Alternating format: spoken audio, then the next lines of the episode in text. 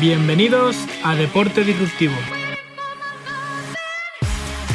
Y esto comenzó, la primera, la TSS se, se, aprobó para depresión, el primer la aplicación, y, y, el padre, de alguna manera, de todos los que hacemos esto, y que a quien admiramos porque un poco quien llevó a, a, a, lo alto estas técnicas, eh, se llama Pascual Leone, que es de aquí, lleva más de 20 años en, en Harvard, eh, y, y, y, fue quien desarrolló, bueno, tiene uno, tienen para mí el, equipo más pionero y puntero en todo esto está ahí en Harvard, y, y, desarrolló estas técnicas y las llevó a, a, lo que son hoy, ¿no? Y hay tantos grupos investigando y, y, hoy está en depresión está aprobada como tratamiento de primera línea.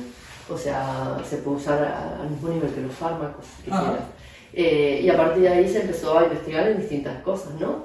Eh, pero bueno, nada, el padre de todo esto de la primera aplicación eh, aprobada para la TDSS, para TDSS, no, perdón, para la TMS, la logró Pascual Leone, que, que es de aquí de, Cataluña.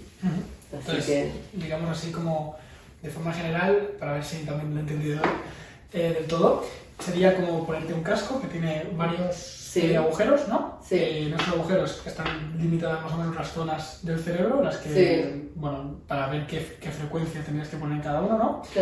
Y dependiendo de lo que quieras hacer con eso, si quieres inhibir unas partes del cerebro o, o, estimularlas. estimularlas, pues eh, lo harías en, en, un agujero o en otro claro. y podrías hacerlo en, en bueno, una línea. Bueno, claro, va como cruzando, claro. Bien. y, y el deporte se usa mucho, por ejemplo, lo decía en distintas áreas, se usa mucho, por ejemplo, el área motora, ¿no? La corteza motora, voy a estimular la corteza motora. También se utiliza, otros muchos grupos están trabajando con el prefrontal dorsolateral, que es una, eh, tiene una función muy integradora, que tiene función sobre las emociones, sobre la inhibición, sobre la sobre, sí, sobre las emociones, lo que te decía, la conducta, este, desinhibición, inhibición, eh, el control es, muy, es una, un área muy integradora y se utiliza para muchos protocolos, utilizar el prefrontal lateral. Eh, bueno, uno puede ir conociendo el cerebro de alguna manera, o las funciones del cerebro, podemos ir estimulando un área u otra de acuerdo al objetivo que busquemos, ¿no? Qué bueno. Y bueno, yo te quería preguntar también un poco más concretamente eh, por herramientas que eh, he visto que, por ejemplo, venden eh, unos tipos de diademas que, sí. funcionan, que es algo parecido, Sí. quizás quieren imitar un poquito lo que sería el ECS. Sí. Esa, hay algún, eh, este mismo sistema de que son dos electrodos, en realidad la, la, la TSS funciona con dos electrodos. Eh, se puede utilizar este sistema de referencia, que es el gorrito, que lo que te permite, de alguna manera, es saber que, que estás estimulando un área y que esa área corresponde a ese lugar. Claro, no estás equivocando, Claro. lo otro, a veces con las diademas lo que se hacen es generalmente se estimula en áreas más fáciles de localizar y se mide, ¿no? Desde la, desde la nariz o desde, desde distintas áreas anatómicas de, generalmente desde la nariz, se puede medir de la protuberancia eh, o, o, de lo- o- o desde las orejas o de distintos puntos, van midiendo y después, eh, de acuerdo a eso, saben que están en un área y colocan el electrodo, lo fijan, lo fijan con esta diadema y, y- y, bueno, lo utilizan. Es verdad que es más difícil, eh, hay áreas que son más fáciles de localizar y, y la podés localizar fácil así y con el, con el diadema y que se queden, pero claro, ya cuando querés moverte en otras áreas necesitas un sistema que te diga dónde es esa área, ¿no? Y no estás tan, a- no estás tan así. Y aparte es un sistema muy, muy utilizado, el, el del gorro, porque, porque es un sistema que se utiliza para que sea para los electrones, lo venimos trabajando y, y conociendo hace muchos, muchos años, eh, y entonces está muy validado, ¿no? En el otro, bueno, hay áreas, si es el prefrontal, es más fácil de localizar, pero ya si tenés que estudiar otras áreas eh, o querés usar otras áreas, ya está más complicado. Y bueno, y después eso tiene un riesgo, ¿no? Que a veces la gente eh, pasa en Estados Unidos en lugares que lo compra, se lo pone en la cabeza eh, y a estimularse. Bueno, tenemos que ser conscientes que estamos modificando la actividad cerebral, no podemos ponernos en casa como quien no quiere en cualquier lugar, ¿no? Porque con algunos conocimientos tenemos que tener y porque vamos a cambiar la actividad de nuestro cerebro. Claro, bueno, ellos te lo, lo intentan vender un poco como para mejorar la concentración. Claro, bueno. Final... Claro, depende de lo... Claro, yo siempre lo digo, ¿no? Podés mejorarla, pero si, si lo haces mal, puedes empeorarla. Exacto. Eh, y, y luego, claro, es como, es como entrenar para, para competir sin un entrenador y sin conocimiento de entrenamiento. Bueno, puedes estimular el cerebro sin conocer nada, ¿no? Claro, una, una cosa es eh, intentar, no sé, hacer algo que no sea nocivo o, o que no pueda, eh, no sé, algo, eh, eh, salir un día a andar, bueno, puedes andar sin quizás sin tener necesidad de tanto conocimiento de cómo andar.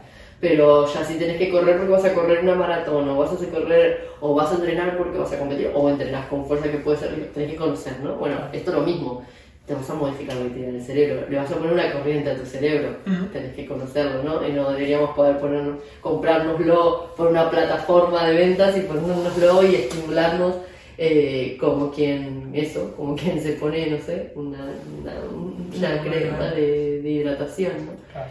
Ese, ese es el riesgo a veces de, de- de- de esto, ¿no? Que pasamos de, de, de que puede ser una técnica útil, Ujú. bien utilizada por gente cuando ya sabes de la técnica y demás, y que puede ser muy buena, a puedes ser muy mala si lo usamos mal, Exacto. es donde no corresponde, ¿no? Ah, bueno, sí, al final también supongo que será un poco como todo, que es como eh, siempre nos dejamos llevar un poco por lo que sale, por lo nuevo, pero también hay que tener, hay que conocer un trasfondo de esa, de esa herramienta. Si la usamos sin supervisión de alguien que sepa o si no nos hemos informado de cómo funciona realmente, a. Bueno, mira, es, un poco la historia siempre cuento en los cursos. eh, todo esto surge porque dice, claro, ahora llegamos y nos ponemos dos electrodos y, de alguna manera nos ponemos un gorro que nos dice dónde estamos, pero eh, a- a- eh, cuenta, a- a- eh, cuenta la historia que hace mucho tiempo eh, eh, Esquimanius Largus, que era el, el- médico del emperador Claudius, tenía que tratar de dolores de cabeza a un gladiador o alguna persona y, eh, y, y luego de, de no conseguir un tratamiento efectivo termina colocándole un pez torpedo en la cabeza vivo, eh, que es un pez, eh, y, ese, y, el, y, el, y esta persona mejora sus dolores de cabeza. Luego con los años se fue descubriendo que era una corriente eléctrica que la generaba el mismo cerebro del pez torpedo y eso de alguna manera fue una manera, si pensamos, de modificar la prim- una primera vez en la historia relatada allí por hace muchísimos años, en 40 y pico después de Cristo, en el 40 y algo después de Cristo, en el que la aplicación de una corriente modificó un síntoma, que era un dolor de cabeza. Como, y, y fue una corriente que en este caso la generó un pez. Y pasamos de ponerle un pez vivo a una, a una persona para mejorar el dolor de cabeza a hoy poder ponerle dos electrodos con un gorro con Pero agujeros. fue intencionado lo de poner... Claro, fue un médico que lo termina luego un anatomista eh, muchos años más tarde, terminó estudiándose y demás, y estudian y, y- y ven que era corriente que generaba, generaba con su propio cerebro este pez torpedo y era lo que transmitía esta corriente y lo. Entonces pasamos de poner un pez vivo en la cabeza a hoy poder poner dos electrodos, un gorro y salir a entrenar, ¿no? Con una mochila puesta. O sea que esa evolución a veces lleva años de aprendizaje, ¿no? Estamos en ello, creo. Pues eh, yo quería preguntar también, eh, Vanessa, sobre, mm, bueno, ya eh, cambiando un poco el área, digamos, o cambiando, Sí. mejor dicho, la herramienta. Eh, sé que, por ejemplo, has trabajado alguna vez o has visto el trabajo de algún fisioterapeuta que utiliza realidad virtual y realidad aumentada. Sí. ¿Cómo ves el, el tema de realidad virtual en el entrenamiento o incluso en la prevención o rehabilitación de según qué lesiones? Mira, los resultados, sí es verdad, eh, eh, eh, eh, conozco a fisioterapeutas que lo están aplicando y la verdad que eh, ellos están obteniendo muy buenos resultados. De alguna manera es reproducir un entorno, ¿no? Eh, y, y de alguna manera estás como engañando a tu cerebro, ¿no? De, le estás haciendo sentir que está en un entorno y de esa manera pueden eh, eh, readaptar patrones o, o, por ejemplo, mejorar el entrenamiento o la postura en alguna, en alguna situación particular, eh, incluso la rehabilitación. De algún- está generando un entorno artificial eh, para, para, que, para, para, para lograr esta adaptación. ¿no? En definitiva, nuestro, nuestro cerebro y nuestro organismo y todos los seres vivos, lo que buscamos es adaptarnos y lograr ser más óptimo ante un mismo estímulo, ¿no? Claro. Y, y eso de eso va también este concepto tan de moda de plasticidad, ¿no? Del cerebro, que es tratar de cambiar, que ese cambio sea perdurable para adaptarnos y para responder mejor. Pues esto lo hace con la realidad virtual, de alguna manera buscan eso, ¿no? Generar un entorno que, que nos permita a, nuestro cerebro aprender a actuar en esa situación sin realmente estar. Por ejemplo, lo usan mucho con, eh, con deportes en el mar, por ejemplo, eh, eh, el surf, que por ejemplo para poder eh, generar, eh, conozco fisios que lo usan para entrenar, porque claro, o sea, generan como ese entorno y, permite, y permiten de alguna manera poder corregir o controlar las posturas en un entorno más seguro, ¿no? que estando sobre una ola. Y, y, de alguna manera nuestro cerebro actúa como si lo estuviera. ¿no? Entonces la verdad que son técnicas muy útiles. Muchas veces estas técnicas eh, lo interesante de estas técnicas es poder combinarlas, ¿no? Combinar las técnicas, no usarlas en forma aislada, ¿no? Eh, yo siempre digo, en el caso de la neuromodulación invasiva, los mejores resultados se vieron siempre cuando se combinaron con rehabilitación motora, con rehabilitación cognitiva o, o, con lo que sea, pero la combinación genera resultados más óptimos de cada, que cada una en forma aislada. Entonces, el poder combinar estas técnicas que nos ayudan a obtener un mejor rendimiento deportivo, un mejor en, eh, entrenamiento o incluso una mejor rehabilitación por una lesión o tal, con, con otras técnicas como, la, como las de neuromodulación invasiva, pues es lo que hace más rico todo, por lo cual eh, sí, sí, yo creo que, que, que, son técnicas que nos vienen a ayudar, ¿no? Y creo que es lo que viene a hacer la tecnología, no nos viene a reemplazar como muchos claro. creen, viene a ayudarnos, ¿no? Uh -huh. y... Esto, esto debería también de qué hablar, incluso para un podcast completo, pero al final es lo tenemos que ver como herramientas, claro. herramientas que, que, creo que hay que conocer y, y de hecho la, la, siguiente pregunta que te quería hacer es cómo es el papel de, del fisioterapeuta, del entrenador, eh, del readaptador, de, del médico, del cirujano incluso, eh, en cuanto a tecnología. ¿Qué, ¿Crees que tendríamos que estar informados en cuanto a eso? ¿Crees que está avanzando ese ritmo? Sí, yo creo que cada vez más tenemos que conocerlo, o sea, cada vez más eh, lo vamos a aprender. Quizás el primer concepto que tenemos sería un poco luchar contra eso, ¿no? Nos va a venir a sacar el trabajo, nos van a venir a, a, a, diagnosticar y no van a necesitar al médico, o nos van a venir a hacer un entrenamiento y no van a necesitar a, al entrenador. Bueno, lo, lo, lo hemos vivido que, que, eso no es así, ¿no? Son herramientas que nos vienen a, a, a mejorar el resultado, a hacer mejor. Pero creo que estamos obligados, así como hoy dije, estamos obligados a conocer la técnica, creo que estamos obligados y cada vez vamos a necesitar más conocer eh, el uso de la tecnología, ¿no? Es imposible abarcar todas. Podemos conocer, yo por ejemplo, realidad virtual no la, no la usé yo propiamente, conozco gente que la ha usado cerca y me ha contado su experiencia, pero claro, tenés que al menos conocerla, leer, porque, porque vamos hacia ahí, o sea, es el camino, ¿no? Y, y ahora, en los tiempos que estamos viviendo ahora con la pandemia, pues la tecnología nos ayudó mucho y eso quizás creo que se le quitó un poco ese punto negativo, ¿no? Que tenía la tecnología eh, durante estos meses, ¿no? Porque vino, mucha gente pudo entrenar gracias a la tecnología, gracias a un móvil o gracias a un ordenador o se podía seguir viendo con, con su familia, entrenando, entonces eh, creo que tenemos, todo tiene su lado positivo y su lado negativo, entonces eh, ni vamos a reemplazar todo por la tecnología ni vamos a a no usarla. Creo que tenemos que aprender a usarla y a hacer un uso correcto. Y eso es aprendiendo a usarla. Qué bueno. Pues, vale, eh, llegando al final de, de la entrevista, eh, una de las preguntas era, ¿cómo ves, aunque es parecida a la anterior, cómo ves el, el futuro de, de, la tecnología respecto a estas áreas? tecnologías que creas que van a ser importantes eh, dentro de poquito sí. o incluso algo que digas, hostia, me llama la atención porque he visto, eh, vi hace poco esto y puede ser interesante aquí a, a, cinco años, por ejemplo.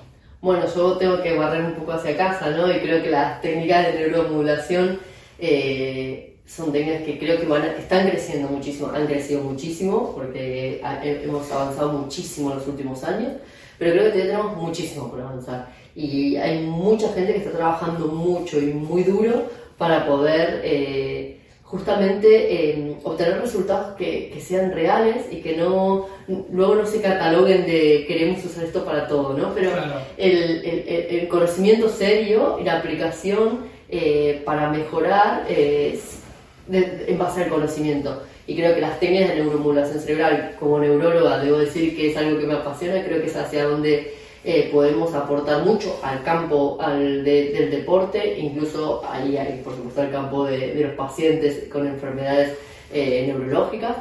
Eh, y, con enfermedades también, por ejemplo, de rehabilitación de, dolor crónico o de, etcétera, creo que se puede aportar mucho y creo que son técnicas que vamos a aprender, que en el futuro vamos a muchos más seremos los que, los que la manejemos y ojalá sea así porque yo creo, soy fervientemente que cuantos más diversos seamos los que nos relacionemos, más fácil y mejor vamos a hacer, ¿no? Esto de, de los que trabajamos médicos por un lado, fisios por otro, eh, terapeutas eh, por otro o, entrenadores por otro, creo que tenemos que ser un equipo, ¿no? Un equipo multidisciplinar donde cada uno aporte lo que sabe, no puedes saber de todo, ¿no? Yo, yo de, no sé de, generar un, entrenamiento como debe ser, no sé utilizar algunas herramientas que pueden mejorar eso, entonces creo que tenemos que, empezar a enriquecernos entre todos. Creo que vamos hacia ese camino, que todavía nos falta mucho, pero, pero ojalá lleguemos. Y creo que la neuromodulación invasiva puede ser una vía que nos una de alguna manera. Genial, Vanessa. Pues siempre me gusta acabar con un poco el lado disruptivo de, en este caso, la herramienta de la neuromodulación. Yo creo que el lado disruptivo de, esto, en este caso, es el hecho de poder eh, trabajar con personas con depresión o, mejorar, en este caso, en el ámbito deportivo, poder inhibir ciertas partes del cerebro para que la persona eh, deje de estar en un estado de depresión o, por ejemplo, mejorar el dolor crónico o, por ejemplo, mejorar su concentración antes de salir al juego, a combatir o lo que sea, me parece espectacular y creo que tiene un lado disruptivo increíble. Eh, para los oyentes que quieran, por ejemplo, buscar más información o que quieran contactar contigo, ¿dónde te pueden encontrar? En, bueno, en redes sociales tengo en Instagram doctora Peter, eh, todo completo, doctora Peter. Luego, eh, nada, como decía, trabajamos en lo que es formación y con las clínicas con este Ion Clinics, ¿vale? Y la clínica es Ion Clinics. Y luego NMP oficial, que es, eh, son de Elche, que también trabaja, con quienes también trabajo en lo que es formación, en técnica de neuromodulación central, pero también periférica. Ellos se especializan mucho en técnicas periféricas recobilladas y demás, que están muy aplicadas al mundo de la fisioterapia y del deporte, y, y luego eh, eléctrica y fisioterapia Elche, que también la llevan ellos. La verdad que son, son perfiles en los cuales trabajan, trabajamos todos juntos eh, en esta misma línea, en líneas de buscar eh, llevar tecnología, a mezclarla con nuestros conocimientos semiológicos y, y tradicionales de nuestras profesiones. Y, y, creo que lo más importante es que creemos eh, fervientemente en que tenemos que esta, esta, esto trabajar en forma multidisciplinaria para mejorar, ¿no? Entonces, usar esa, en esas redes puedes encontrar información, así que repito, doctora Peter, Eptelion Clinics, NMP Oficial, Fisioterapia Eche, en Clinics, eh, cualquiera de ellos podéis encontrar información en Instagram, también en, páginas web con, con esos títulos. Así que, muy bien, sí, mejora abajo que entre mi acento y tal. Bueno, te agradezco mucho que estés aquí, sé que eres una persona muy ocupada nada, nada, y es un verdadero placer tenerte por aquí. Muchas gracias a ti por, por haberme invitado, la verdad que lo pasé muy bien y ojalá se repita en algún momento, volvamos a discutir, que esto seguro da mucho para discutir mucho más. Y nada, gracias a ti, gracias a todos por, por, por estar aquí, por escucharnos. Y nada, para lo que necesiten, ahí estoy. Gracias, Vanessa. Nada. Nada, deciros que eh, nos dejéis feedback en comentarios si os ha gustado la entrevista que podéis darle me gusta si os ha gustado, eh, podéis comentar lo que queráis, si tenéis dudas, si queréis que le haga llegar algo a Vanessa. Y nada, siempre todo el feedback es bien recibido y que lo compartáis si, si a alguien le puede interesar. Nos vemos en el próximo. Muchas gracias familia.